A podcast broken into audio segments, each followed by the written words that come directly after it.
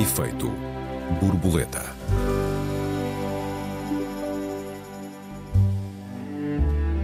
Agora há duas guerras em curso, dizem os políticos, e no entanto há tantas mais. Nagorno-Karabakh, o Iémen, Paquistão, Congo, Haiti. O etnocentrismo continua ou não a ser uma doença europeia e ocidental? Bem-vindos a mais um Efeito Borboleta, eu sou Joel Neto. Bem-vindos, eu sou a Raquel Varela. Olá, Joel. Olá, Raquel. Creio que preferes a expressão eurocentrismo. É, é essa a tua visão? o maior problema ser eh, a centralidade e, e, o egocentrismo, evidentemente, da Europa? Olha, eu acho que são dois lados da mesma moeda, na verdade. Na verdade, o que nós vivemos, e isso é que é, para mim, a grande marca cultural deste nosso tempo, que tem a ver com a grande concorrência entre as nações que tem levado às tragédias que todos conhecemos, é uma, um anti-universalismo permanente. E, portanto, eu ainda há pouco tempo estava a dar aos meus alunos um texto fundador do que deve ser a educação, que é um texto absolutamente revolucionário apresentado pelo deputado Condorcet durante eh, a Revolução Francesa.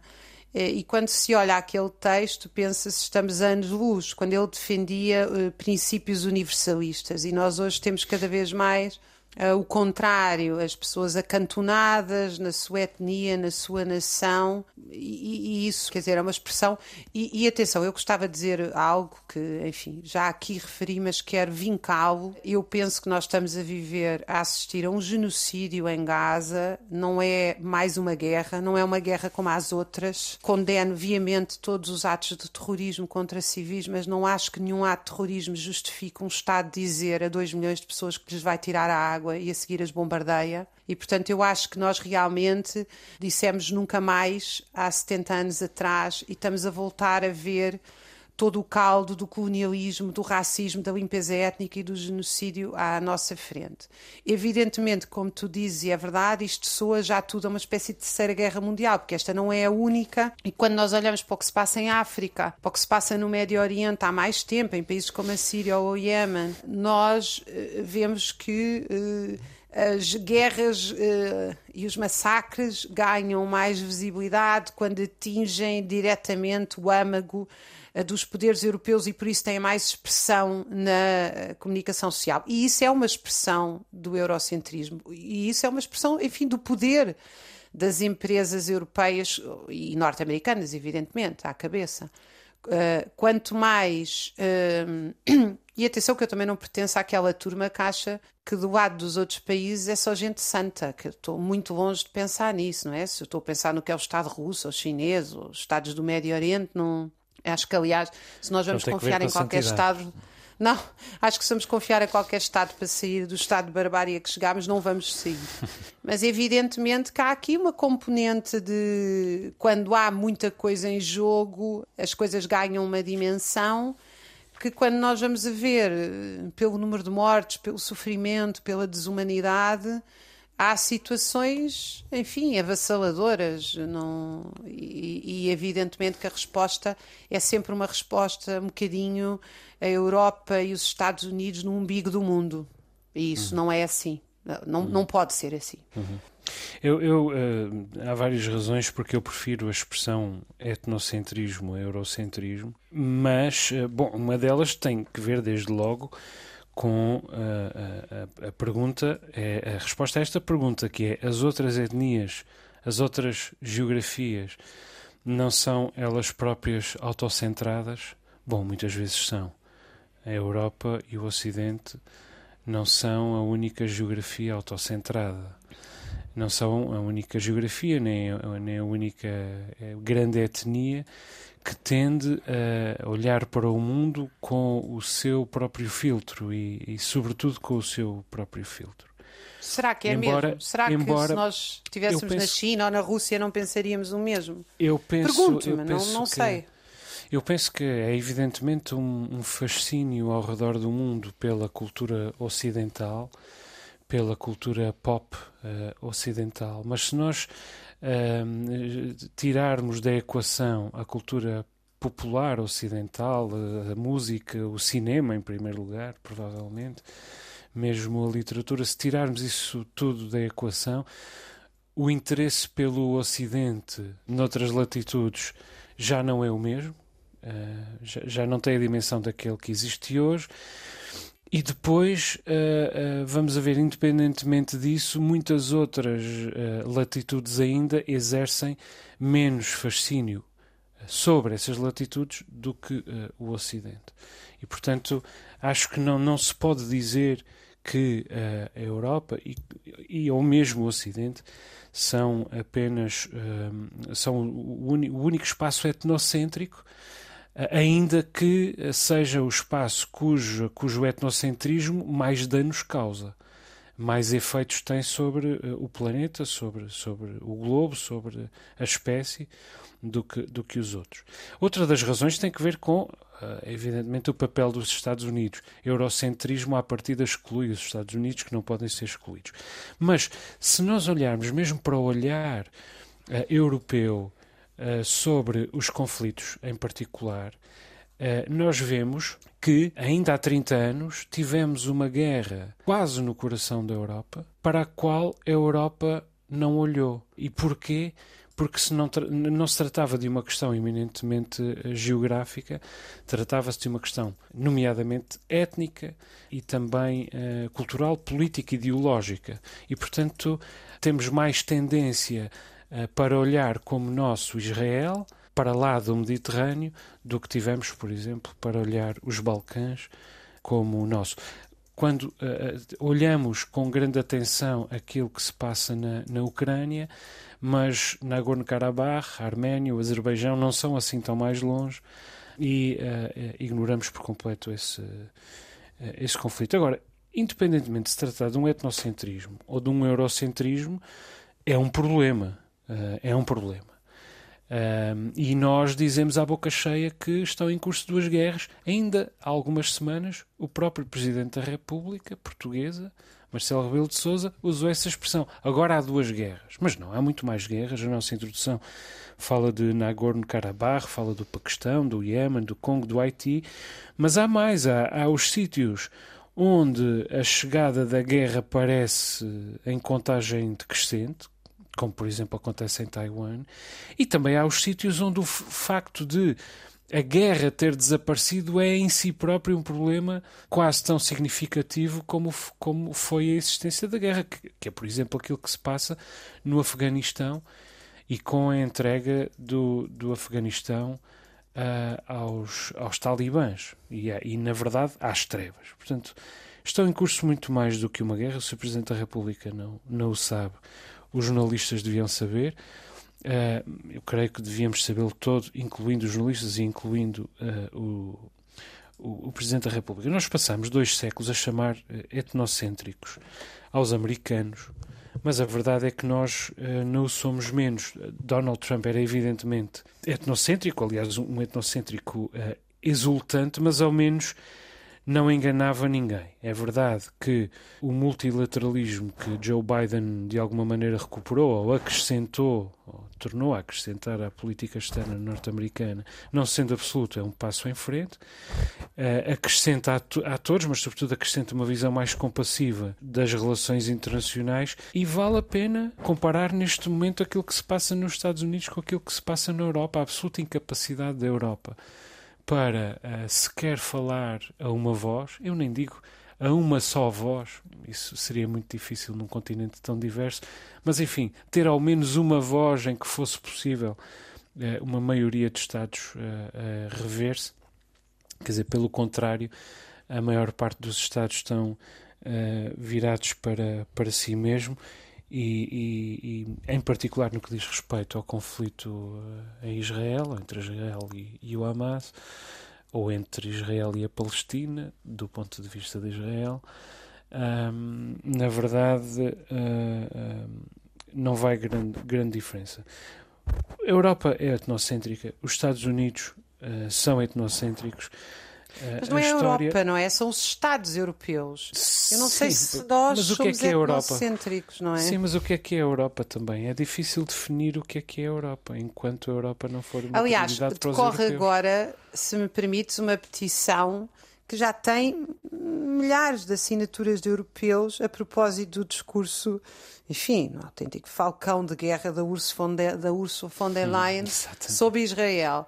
E, esse, uh, e essa petição tem circulado por toda a Europa e, aliás, viram-se uh, também as manifestações, e, e manifestações, uh, gostava de sublinhar isto, de intelectuais, de judeus, de pessoas nascidas e criadas na Europa há 3, 4, 5 gerações. Portanto, não tem a ver exclusivamente com a composição, com a origem das populações. Eu, eu penso que, apesar de tudo, há uma Europa que partilha uns valores bárbaros e há uma Europa que que luta e resiste. E, e, também foi assim no nazismo, e também foi assim uh, nas guerras anticoloniais, e também foi assim na Primeira Guerra Mundial, e também, quer dizer, uh, eu apesar de tudo acho que há muita Europa nesta Europa. Eh, certo, não quero acreditar que, é, que, O problema é que, é, que as instituições não estão nas mãos dessa Europa compassiva e, e, e, universalista, que evidentemente existe e que eu celebro como. Aliás, viu-se a reação tu. às declarações de António Guterres, que foram umas reações não, eu não, não vou brincar com este assunto, não, não, não há como brincar com este assunto, mas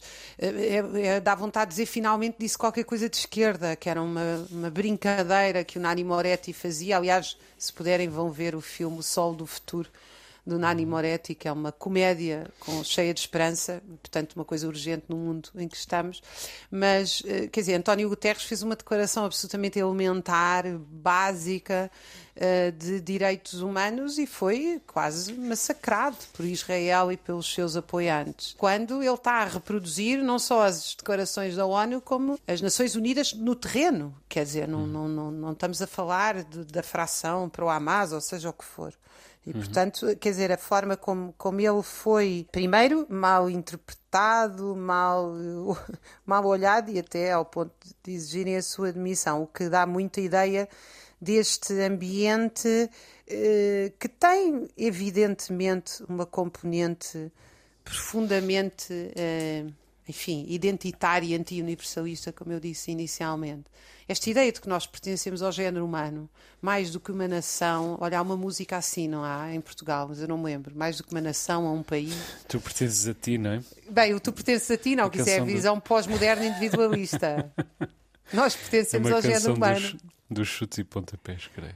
Pronto, eu acho que nós pertencemos mesmo ao género humano. Quer dizer, ninguém aguenta mais estas imagens uh, da Ucrânia, evidentemente as imagens de não, não, é possível sequer continuar a olhar para isto sem, sem um pedaço de nós da nossa humanidade ir também embora, porque é, é, são, são pessoas como nós que estão neste, nesta situação. E, portanto, agora, e eu gostava, mas se calhar para a segunda parte, discutir que eu acho que a Europa, não só as, instituições europeias falam mais delas próprias, sobre elas próprias, como têm mais responsabilidade sobre o que se passa no mundo do que os outros países, na minha opinião. Uhum. E curiosamente o eurocentrismo leva a equalizar todos. Não é verdade. Quem tem mais uhum. poder tem mais responsabilidade. Uhum.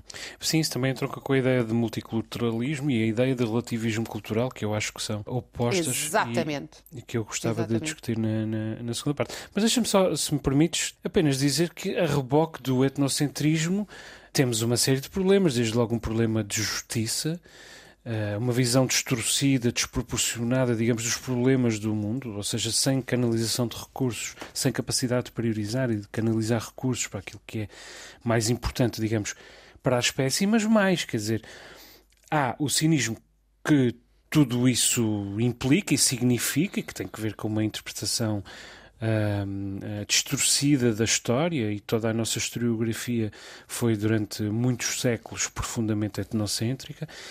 E a reboca disso vem, evidentemente, o racismo, a xenofobia, a exclusão, a, a violência e não só contra uh, minorias étnicas. Raquel, acho que temos muita matéria para, para a segunda parte. Estamos a chegar ao nosso uh, intervalo, um curto, curtíssimo intervalo, na verdade.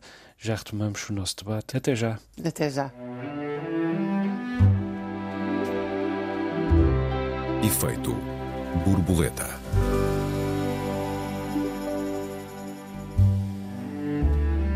Efeito Borboleta, segunda parte. Esta semana discutimos o etnocentrismo. Raquel, há pouco hum, sugeriste que começasses a segunda parte falando sobre relativismo cultural. Também gostava de ir a esse tema. Olha, a minha, a minha dúvida é a seguinte. Eu tenho tido, aliás, um, uma discussão muito intensa com os meus alunos, porque eu uh, dou aulas nesta área, justamente este ano, e a turmas muito. Tenho mais de metade da minha turma são alunos de fora de Portugal. E têm-me colocado desafios interessantíssimos. E, e devo-te dizer que se colocam às escolas, porque nós temos quase um milhão de imigrantes e, portanto, uh, as, as escolas têm que têm este desafio pela frente.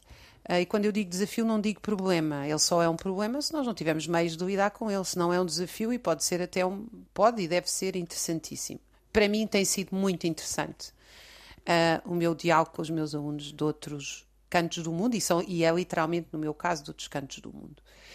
Uh, e, e, realmente a discussão sobre o universalismo barra uh, o multiculturalismo, se tu quiseres, ou uh, o, o, relativismo cultural é um tema absolutamente fascinante. Porque repara, uhum. a partir do momento em que eu renuncio à ideia de direitos universais e digo, por exemplo, assim, as mulheres devem ter determinados direitos, porque esses direitos permitem-lhes uh, aceder a lugares e a ter, um, portanto, ter direitos especiais uh, que permitem aceder a lugares que de outra forma não acederiam. Ou houve um grande debate no Brasil sobre as cotas para negros. Uh, e isso permitiu que uh, alcançassem muitos deles a universidade, de outra forma não poderia. Uh, mas depois nós temos o reverso da medalha, que é assim: a partir do momento, por exemplo, um negro rico passa à frente de um pobre branco, porque um é uhum. negro, uh, sendo que o negro rico é negro, mas como é rico, teve acesso a um colégio privado que o preparou, no caso do Brasil. Um, mas coloca-nos outros problemas, ainda mais sérios, na minha opinião, que é então e práticas absolutamente desumanas que nós consideramos que atentam contra uh, enfim, a própria humanidade, como é a excisão genital feminina e outras como hum. é que se lida com isso? Porque a partir do momento em que nós começamos a achar que há pessoas que têm mais direitos, o reverso da medalha é inevitável.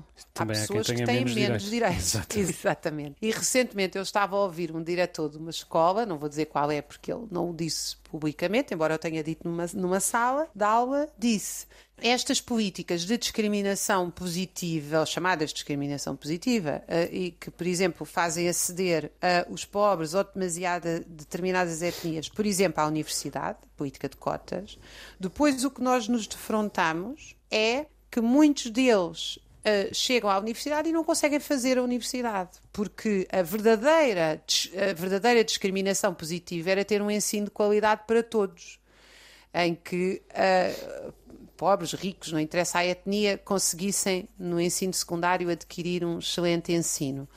E, portanto, quer dizer, eh, em que. Mas também te posso dar o argumento contrário, que é no Brasil as, as políticas, eh, algumas destas políticas revelaram, por exemplo, que os pobres, quando acedem à universidade, não em termos absolutos, mas em termos relativos, acabam por estudar mais do que quem vem de classes mais altas. Uhum. Ou seja, esse é um contra-exemplo face àqueles que eu estou a dar, que funcionou muito bem. Ou seja, não, não só eram pobres, mas eram pobres bastante estudiosos e por isso conseguiram aceder à universidade. A política de cotas, digamos assim, teve um efeito uh, positivo. Positivo. Uh, isto para dizer, eu pessoalmente não gosto de políticas anti-universais e acho que nós devíamos ter políticas de, realmente de, de, acesso estrutural à igualdade.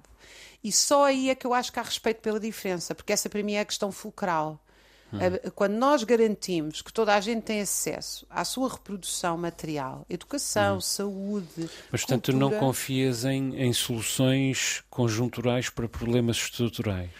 Exatamente. Não, não, vês um mérito, não vês um mérito na mitigação dos problemas estruturais com soluções conjunturais? Quer dizer, eu não posso dizer que eu não vejo um mérito, ou seja, hum. Se nós estamos perante uma situação tão uh, óbvia em que as pessoas de facto não conseguem de outra forma, uh, eu não, não me vou acho não conseguem não porque a vida pôr... é curta, muitas vezes, não é, Raquel? Quer Pois, dizer, não, não claro. conseguem porque, entretanto, o tempo está a passar. O que eu estou a dizer é que estas políticas que podem atuar episodicamente bem num ou noutro caso, não são as políticas que verdadeiramente Certo, mudam a certo. Não desigualdade. são transformadoras, claro. evidente. Eu acho que não.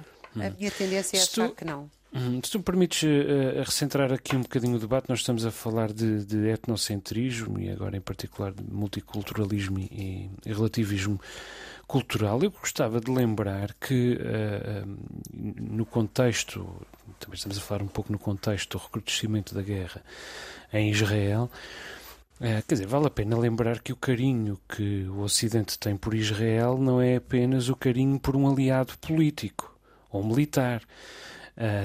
Também algo de etnocentrismo neste, neste carinho, evidentemente, além de, de sentimento de, de- de culpa histórico.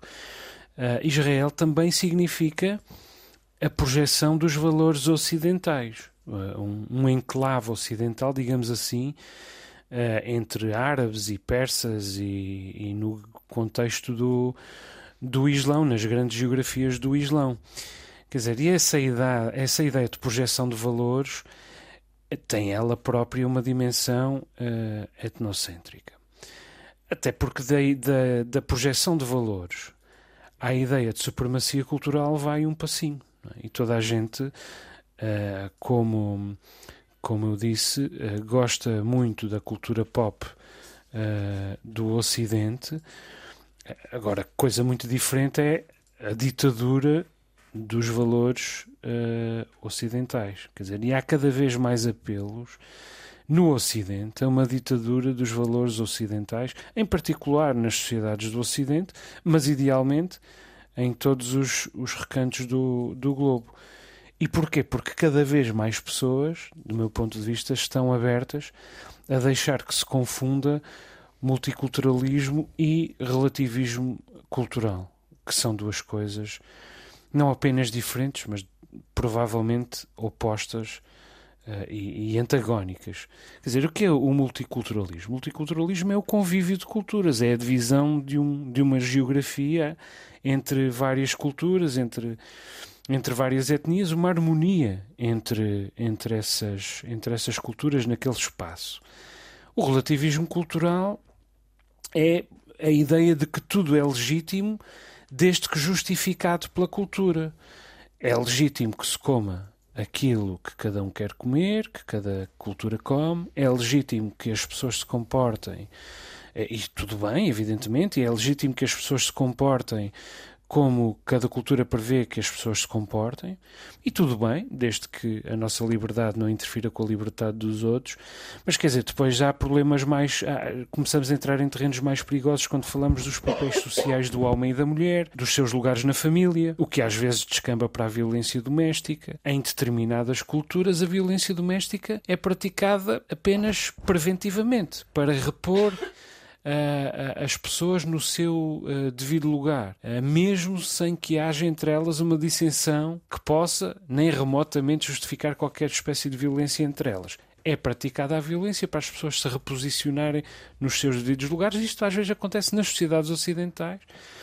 É, evidentemente por pessoas vindas de outras uh, latitudes. E depois há as práticas culturais, uh, culturais absolutamente extremas, como tu já referiste, o caso da excisão genital feminina é, é evidente, é um caso profundamente uh, evidente. Muitos imigrantes, muitos migrantes, gostariam evidentemente que uh, o, as sociedades ocidentais aceitassem a excisão genital feminina porque é uma cultura que eles trazem. E têm o direito a ela. Quer dizer, isso é inaceitável. Porquê? Porque uma, uma sociedade deve reger-se pelos valores da liberdade e da tolerância. Quer dizer, da liberdade, da igualdade, da fraternidade. Já aqui citaste a Revolução Francesa, e muito bem. Mas faz parte dessa liberdade. Proteger a liberdade das meninas que podem ser alvo de excisão genital uh, feminina, das meninas que podem ser alvo dessa violência. Faz parte de uma, de, da democracia de uma sociedade livre e tolerante a proteção dos vulneráveis. E depois a autonomização da pessoa e a liberdade de escolha e a defesa da vida e a defesa da integridade do corpo. Tudo isso é, são valores uh, da democracia. Portanto, o relativismo cultural exige uh, muito cuidado, uh, na verdade é inconcebível. Uh, nos moldes em que ele é pretendido, multiculturalismo é uma coisa completamente diferente. É o convívio, a troca, é a partilha entre etnias. Quer dizer, o que significa o enriquecimento mútuo a partilha de experiências e saberes, a partilha de horizontes. Mas isso é um bocado quimérico, digo eu, deixa-me fazer aqui um de advogado eu, do diabo. Porque... Eu sou utópico esta hum. semana. Trocámos o lugar. Porque, de facto, nós queremos viver num mundo profundamente desigual, era aí que eu queria voltar, que é a Europa. Eh, de facto, não vale a pena, eu acho este conceito de sul global, como diz um colega meu, que é professor de ciência política, sul global parece a descrição de uma estância turística porque resolveu tirar-se o conceito do imperialismo da frente, que não é um conceito sequer marxista, é um conceito que já vem da economia clássica, que é evidentemente pela exportação de capitais, pelo domínio dos saberes científicos, pelo domínio militar. Há países que de facto condicionam como é que se produz, onde é que se produz. Uh, e o que é que se faz uh, no mundo. E nós temos este mundo cada vez mais desigual, com concentrações de poder cada vez mais óbvias, embora agora também há uma, enfim, uma tese importante, creio eu, conheço pouco, tenho lido muito, mas conheço muito pouco, que é qual é o papel da China neste quadro mundial, se já é um subimperialismo ou não, se já é um imperialismo, etc. Eu lembro aqui os nossos leitores, que acho que a maioria saberão, a China até há, há bem pouco tempo era um protetorado e daí passou uma sociedade um bocado semi-rural, com uma reforma agrária depois da Revolução, e depois com uma, enfim, tímida industrialização. Portanto, o grande boom é pós, eh, é pós eh, transformações do Deng Xiaoping. Agora, nós vivemos de facto eh, trocas desiguais entre países centrais e países semiperiféricos e periféricos, em que a capacidade de determinar os investimentos, etc. Para além disso, vivemos um mundo onde cada vez mais a força de trabalho é uma mercadoria. E, portanto, aquilo tudo que são as marcas de identidade da comunidade, as músicas de trabalho, as roupas uh, locais, até os próprios sotaques. Tudo isso é varrido pela indústria cultural, pela migração da força de trabalho, uh, de tal maneira. E depois eu tenho sempre a sensação que esta coisa do multiculturalismo é quanto mais menos diversidade cultural há, mais propaganda multicultural há. Porque parece-me sempre uma coisa tipo reserva de índio, que é nós arrasamos com a indústria cultural, com a padronização do trabalho, nós arrasamos com as culturas próprias. Mas depois fazemos aqui uma coisa tipo very typical. Hum. Vamos lá arranjar aqui uns very typicals que são os representantes do mundo que se perdeu. Um pastel Quando de bacalhau eu... com queijo da serra, não é? claro, não é? Quando o que nós devíamos, não é? O que nós devíamos era olhar, até vou mais longe, quando eu olho para bairros uh, antissociais de imigrantes onde não têm o mínimo acesso à sua cultura, vestem as roupas mais baratas made in China, já não têm músicas relacionadas com a sua comunidade, etc. Uh, ah, muitas vezes conservam é quanto muita língua. Eu acho que estas pessoas foram expropriadas da sua cultura. E, portanto, nós continuamos a falar de cultura e não de expropriação de cultura. E não só, eu dei o exemplo dos imigrantes mais uh, segregados. Mas eu acho que se passa em grande medida ao mesmo mesmo em comunidades não segregadas. Quer dizer, eh, eh, nós passamos a vida a chamar cultura a coisas que se calhar já não são cultura, são expropriação da cultura. É que as pessoas de facto foram desprovidas daquilo que era uma marca da diversidade cultural. E, portanto, chamamos multiculturalismo, mas onde é que está a multicultura?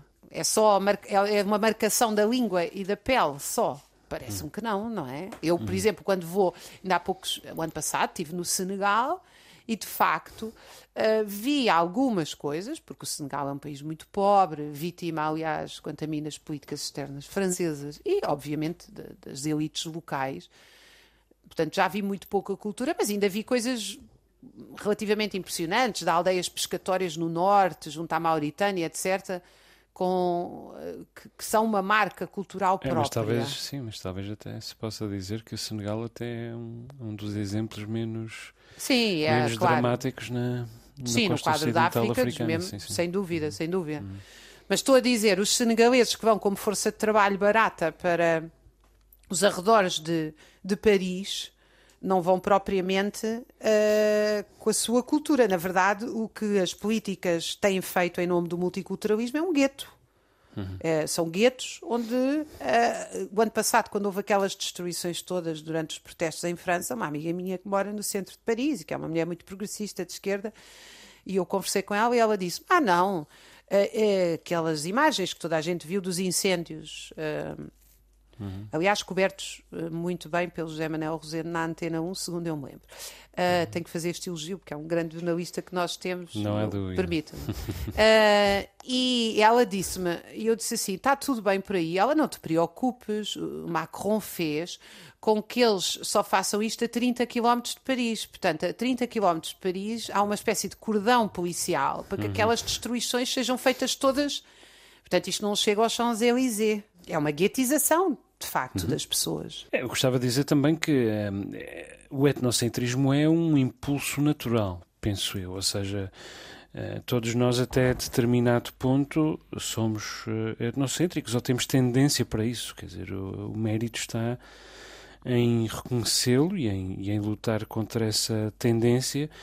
Provavelmente nós temos uma tendência, um, eh, um impulso uh, xenófobo talvez um impulso, um impulso racista até, um impulso idadista, um impulso chauvinista, como provavelmente temos todos um impulso uh, conservador, uh, talvez tenhamos todos também um impulso primário para nos protegermos de, de modelos de comportamento ou de modelos de relação social uh, que desconhecemos. Quer dizer, nós quando somos crianças aparentemente não distinguimos a cor Uh, da pele de outra pessoa cuja pele é diferente da nossa, mas a partir do momento em que nos confrontamos com a competitividade, a competição, tu introduziste aqui esse termo e muito bem, com a competição uh, deste do mundo, uh, vamos perdendo a inocência e vamos tendo consciência das, das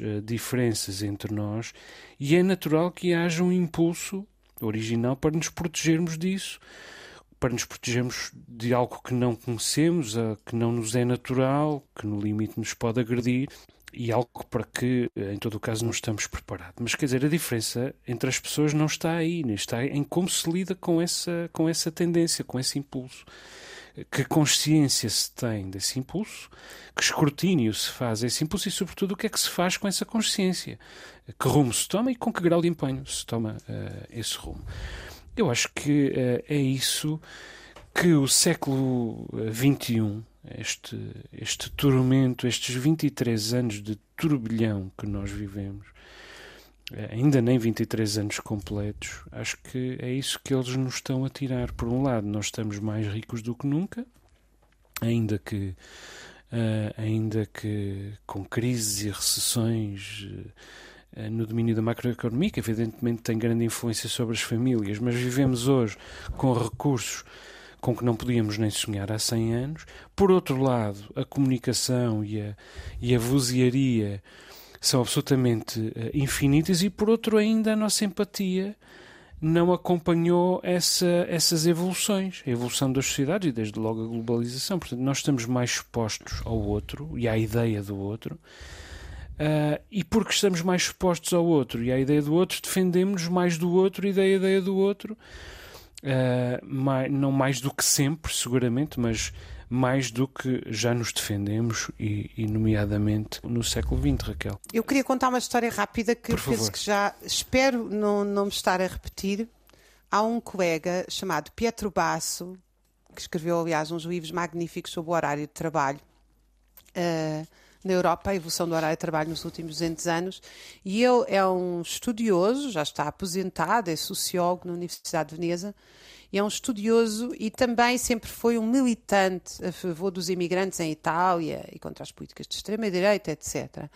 E ele usa uma imagem muito bonita, uh, que é, até porque na Itália existe uma central sindical que se chama COBAS, que é uma central sindical que já teve bastante sucesso a organizar imigrantes, que é um caso relativamente raro na Europa. Uh, e ele diz que uh, estas políticas de imigração criaram todas estas, enfim, problemas que nós tivemos aqui a analisar, mas ao mesmo tempo uh, criaram uma espécie, ele usa a imagem da moda azeite, como se as identidades foram, eh, digamos assim, trituradas, tendo sobrado um azeite de muito melhor qualidade, que é, no fundo, este eh, encontro de povos. E eu acho que vale a pena olhar aqui não só para o que é contingente e para o que é muito problemático do ponto de vista das pessoas estarem guetizadas, não terem acesso aos lugares, haver concorrência no mercado de trabalho, etc., com o outro lado, que é poder haver condições para haver ainda mais solidariedade, eh, conhecer o outro. Eu, por exemplo, vejo uh, muito nas camadas mais jovens sobretudo aqueles que andaram pelos Erasmus desta vida e que viajam muito, etc., uma, uh, assim, uma, um encanto pelo outro uh, maior do que vejo, se calhar, nas comunidades mais velhas. Enfim, queria deixar aqui esta muito bem, palavra Raquel. otimista. Chegamos ao fim do nosso tempo. Deixa-me só recordar que os nossos ouvintes têm à disposição o endereço de e-mail efeito borboleta rtp.pt Perguntas, perplexidades, protestos, sugestões são todos bem-vindos. Obrigado pelas mensagens que os ouvintes continuam a enviar-nos. Juntamos novamente para a semana. Para a semana discutimos o amor. Bom tema, Raquel. O efeito borboleta volta então na próxima terça-feira. Um abraço aos ouvintes, um beijinho, Raquel. Até lá. Um beijinho, até lá. Um abraço aos ouvintes.